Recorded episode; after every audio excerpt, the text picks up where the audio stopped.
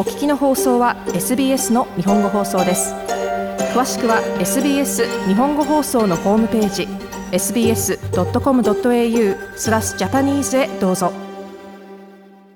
5月21日はワールドウィスキーデーということで今夜はシドニーでジャパニーズウイスキーバーを営む野田義弘さんにお話を伺いました。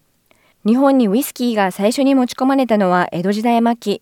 黒船来航時と言われ初の国産ウイスキーが登場したのは1929年の頃でした。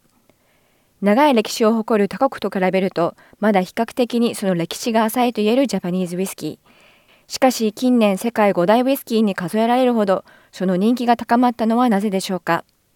ウイスキーのブームっていうのは、まあ、あの、皆様ご存知の通り、あの、オーストラのみならず、まあ、世界中にウイスキーブームって広がってると思うんですね。これは一つには、ワールドウイスキーアワードっていう、まあ、あの、英国の、あの、大きなその、名誉あるコンテストに、えー、数々の日本のウイスキーが受賞したってこともありますし、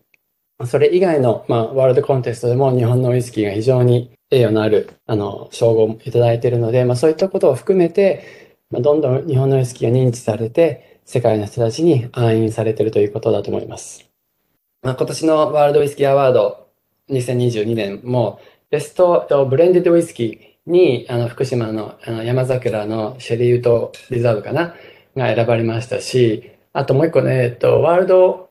ベストモルトウイスキーか、にも、やはり、これは北海道なんですけども、あっけというあのあのブランドで、そこの、え諸書というのが、えー、受賞してるんですね。で、これなんかまあ北海道のそのかなり、なんですか、その湿気がしっかりあるまあ、スコットランドじゃないですけども、とかアイルランドじゃないですけども、やっぱそういう、やっぱ土地に合ったウイスキーが、やっぱりその長年熟成を経て、やっとこの日の目を浴びて賞を取ってるというのが、なんかすごく感慨深くて、あの、まあ、これから多分どんどんどんどんこの、あの、クラフトウイスキーっていうのが、この世に出てきて、で、まあ、皆さんのお手元に届けばいいなと思ってます。はい。スコッチウイスキーの手法で作られるも日本人の好みに合わせるためそのスモーキーさを抑えたりと独自の進化と発展を遂げてきた日本のウイスキー。この進化こそが日本のウイスキーの特徴ともいえる強みとなり現在は原酒不足に陥る世界中で認知されるものとなりました、まあ、とてもバランスが良くて、えー、味わい深い。であとまあ繊細である、まあ、そこがすごく特徴だと思います。あの、まあ、この昨今のウイスキーブームで、まあ、大手2社含め、もう各社、どこも皆さん原酒不足だと思います。で、まあ、当然のことながら需要と供給のバランスが、まあ、その保てないので、えー、値段も高騰して当たり前ですし、まあ、品薄であることは事実ですね。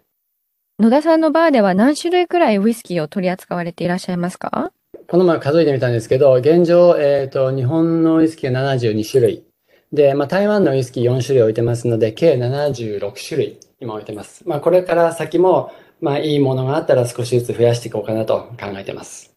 僕が個人的にお勧めするもので、やっぱりかなり、あの、お客さん気に入っていただけるものも何種類かあるんですけども、あの、えっ、ー、と、沖縄にあります、クジラというブランドがあるんですけども、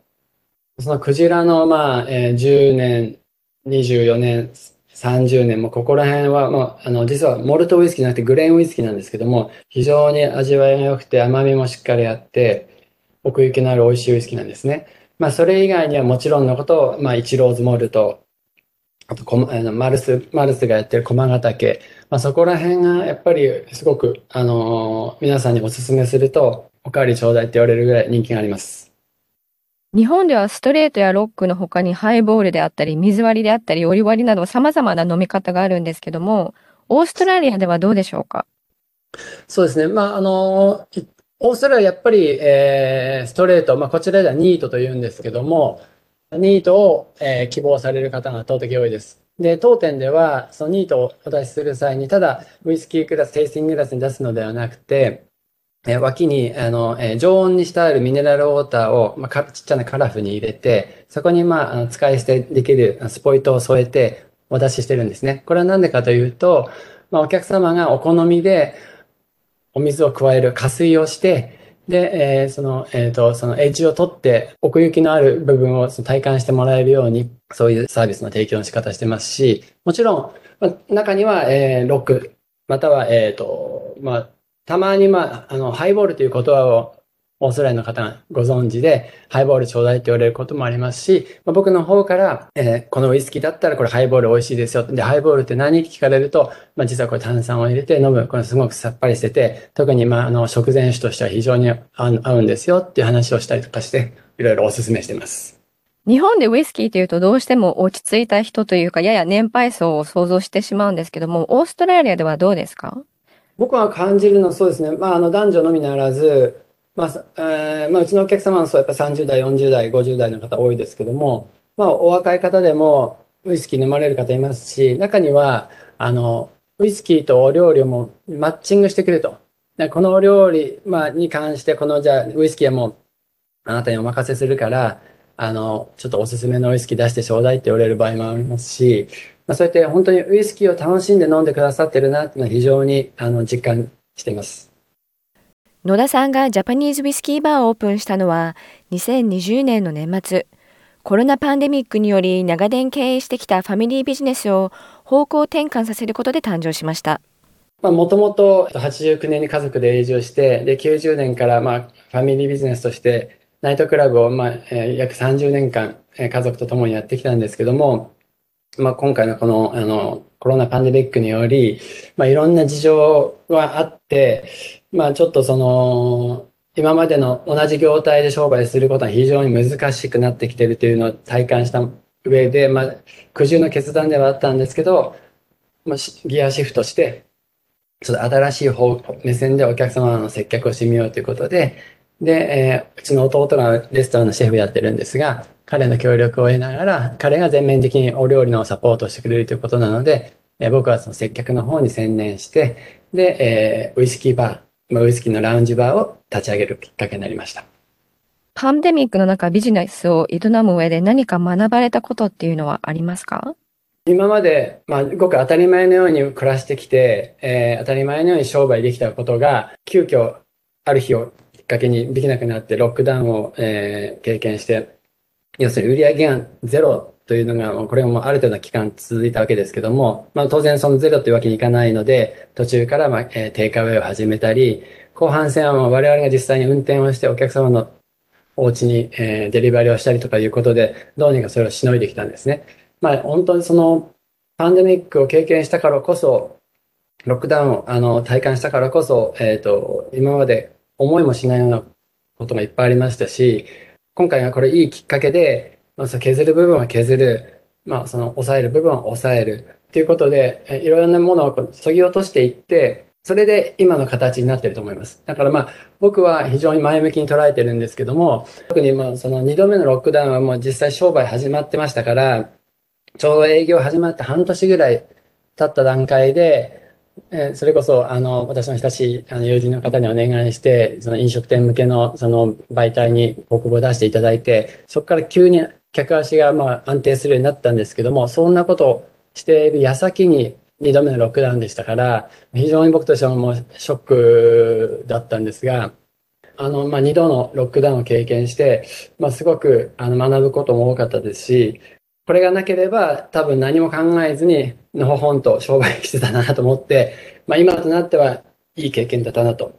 感じてます。まあ今徐々に徐々にお客様も増えてきてますし、まあ売り上げも安定してきているので、まあややほっとしている状況です。野田さんがウイスキーバーで心がけていることとか大切にしていることは何ですか？世界的にウイスキーはももちろんポピュラーなんですけども、まあ、うちに来てくださる方はウイスキーをそのメインに飲みにくださる方もいらっしゃいますし、まあ、ウイスキーを実はあまり体感したことはないんだよという方も結構いらっしゃるので、そういった方たちに、その日本のウイスキーは何ぞやという部分を、あの、ちゃんと丁寧に説明をして、で、実際にまあ飲んでいただいて、で、まあ必要であれば、まあ本当少量ですけども、試飲もしていただきながら、お客様には本当に自分のお好みのウイスキーを、まあ、楽しんで飲んでもらうっていうのを心がけてますし、まあそういった意味でも、あの、まあローカルのお客様、まあ、アジア人のみならず白人のを含めて、皆さん、いや本当に日本のウイスキーって素晴らしいねって言ってくださってるんで、まあ、僕もウイスキー作ってる側じゃないですけども、まあ、とても、うん、いつも嬉しく商売に励んでます。最後に野田さんがウイスキーに魅了される理由は何でしょうか？僕自身、まあ長年ずっと飲食店やってきて、まあ大手の、まあサントリーさん、日課さん、あの、以外の、まあ、ワールドウイスキーも扱ったんですけども、まあ今回この自分が新しい商売をすることによって、まあこんなにもそのジャパニーズクラフトウイスキーというのが、あの、存在するということ自体まず最初にびっくりしましたし、まあ多分100種類以上ある中から今うちが置いてる70、70種類以上、実際にそのうちの店、お店には置いてませんけども、試飲したものも含めて、いや、本当日本のウイスキーのその奥の深さというか、まあ、まあ、一つには僕は、これ勝手な僕の思いですけども、日本人はそのものづくりジャパンと言われるだけあって、まあ、真面目にコツコツと、その、美味しいものを作る、ね、きちんとしたものを作るっていう、やっぱりそういう日本人気質がすごくそこに現れていて、やっぱりその日本のウイスキーっていうのはこれからもうその、まあ、ニューヨークでもロスでもどこでも、やっぱりすごくあの重宝されてますし、この国もその状況であるので、やっぱり日本のウイスキーっていうのがよりフィーチャーされるのは、これは今のこのブームということではなくて、これから先も、まあしばらくの間はこの日本のウイスキーっていうのはずっと愛飲されると僕はあの信じてます。シドニーでジャパニーズウィスキーバーを営む野田義弘さんでした。5月21日はワールドウィスキーデー。この機会にローカルの方々に日本のウイスキーを紹介してみてはいかがでしょうか。しかし飲酒はほどほどに。もっとストーリーをお聞きになりたい方は iTunes や Google ポッドキャスト Spotify などでお楽しみいただけます。